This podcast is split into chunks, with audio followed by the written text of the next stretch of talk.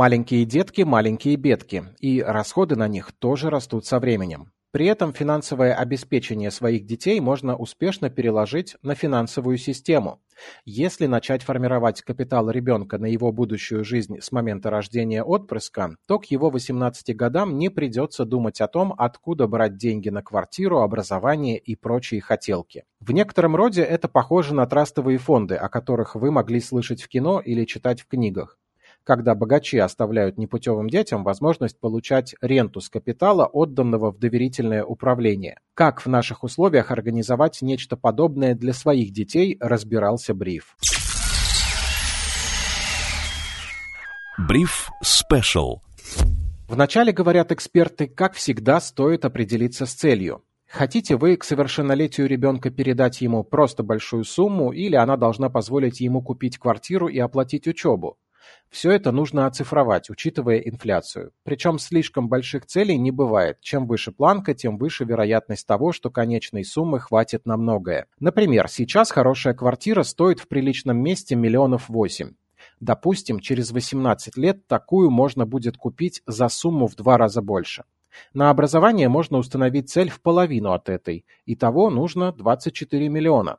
В среднем в год надо откладывать миллион триста тысяч. Не каждая семья может себе такое позволить. Но вот интересный факт. Если начать с двух миллионов и регулярно держать их на депозите под 10% годовых, то через 10 лет даже без пополнения счета они превратятся в 11 миллионов 119 тысяч. А если учесть пополнение и добавить к этому вложения в акции, которые могут давать более высокий доход, цель выглядит уже вполне достижимой. А если рассчитать необходимые годовые пополнения, а потом вычислить ежемесячный платеж, станет совсем легко и радостно. Например, вам железно надо 20 миллионов рублей через 18 лет. От начальной суммы в 3 миллиона вы придете к цели также через 10% годовых, то есть процентами вы получите почти 17 миллионов. Чтобы ускорить движение к цели или получить на выходе большую сумму, вам стоит увеличить капитал за это время на миллиона три, а это около 15 тысяч при ежемесячном пополнении. Вполне реальные деньги. Главное еще и понимать, что вы не просто для ребенка копите, вы еще и покупаете себе спокойствие в будущем. Не придется думать, где найти деньги, брать кредиты, переживать за ребенка, который вынужден брать займы. У вас будет простое решение важных вопросов и куча времени на себя и свои дела, когда чадо отправится во взрослую жизнь. Самое главное – видеть цифры, к которым хотите прийти. Тогда вы сможете отслеживать темпы прироста капитала, регулировать скорость пополнения счетов, внезапные премии и бонусы на работе, наследство, оно тоже вероятно в этот период, частично можно направлять в этот детский фонд. И помните, что прежде всего финансовая безопасность родителей. Так вы будете чувствовать себя увереннее и не придется залезать в детскую копилку. Ничего страшного, если сначала вы наденете денежную маску на себя, а на ребенка начнете собирать не с первого года его жизни. Всего у будущих родителей или только-только увидевших своего первенца есть два хороших варианта, если не считать смерть какого-то богатого родственника. Первая опция – это бежать на Карибы, спасаясь от бессонных ночей и деталей лего под ногами. Шучу, конечно. Первый вариант – это банковские продукты, накопительный счет или депозит. Их можно открыть на свое имя или сразу на ребенка. Второй вариант дает меньше мобильности, особенно если с вами что-то случится, потому что многие действия со счетом будут возможны только с разрешения органов опеки.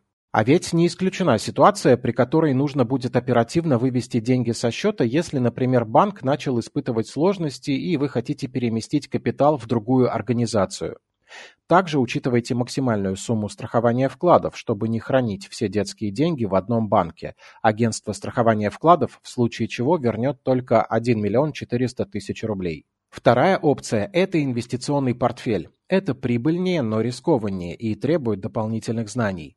Во-первых, важно разбираться в эмитентах, следить за новостями о них и их отчетами. Во-вторых, следует соблюдать диверсификацию какой-то процент вложить в акции, какой-то в облигации, какой-то в индексные фонды. Если на рынке случится буря и просядет что-то одно, а вырастет другое, можно будет не переживать, а в идеале даже провести ребалансировку и что-то еще заработать. Это приблизит вас к цели. В-третьих, с портфелем нужно держать руку на пульсе не только из-за состояния рынков. Важно еще и при приближении срока цели уменьшать долю рискованных активов. В общем, все так же, как при формировании своей пенсии. Те, кто изучал тему, понимают основные принципы. Для остальных есть InvestFuture Plus, где можно пройти все нужные курсы. Есть еще и третий вариант, который не очень популярен в нашей стране, но не сказать о нем нельзя. Это накопительное страхование жизни.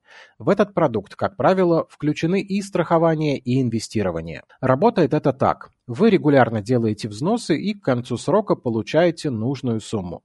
Плюсы в том, что это будет именно нужная вам сумма, а еще на этот период ваша жизнь застрахована. Если что-то случится с вами, ваш ребенок получит финальные деньги за счет страховой компании. Но и минусы есть. Доходность невысокая, иногда гарантированного дохода и вовсе нет. Пропуск платежа чреват штрафами, а досрочное расторжение съедает часть суммы. Хотя, по сути, вашими деньгами просто управляют так же, как могли бы и вы. Возможно, имеет смысл как отдельно застраховать свою жизнь, так и формировать капитал на бирже самостоятельно. Самое сложное на пути формирования любого капитала, неважно детского или своего пенсионного, это дисциплина регулярных пополнений. Каждый решает этот вопрос по-своему. Кому-то удается следовать привычке, кому-то на помощь приходят банковские приложения, в которых есть функция автопополнения. Во многом, конечно, это стиль жизни, и часто он зависит от окружения. В сообществе, которое разделяет ваши цели, вам будет проще. Да еще и лайфхаками поделятся. Например, подскажут, как зарабатывать на кэшбэке приличные суммы. Меня вот научили, и в этом месяце я получил 10 тысяч, не делая никаких ненужных трат. Или как вам такой пример? Одна пара вкладывалась в развитие способностей ребенка, подбирая то, что нравится ему. В итоге сэкономили на репетиторах, которые иногда стоят гигантских денег. Теперь парень знает два языка, спортсмен и айтишник. Да, с ЕГЭ по каким-то предметам вышло не очень хорошо, но перспективы и так отличные. Ведь главное – уметь пользоваться не всеми инструментами в колхозе, а теми, которые приносят больше денег и дают максимум самореализации. Обществознание и по новостям выучить можно, даром, что каждый год курс обновляется. Сергей Чернов специально для InvestFuture.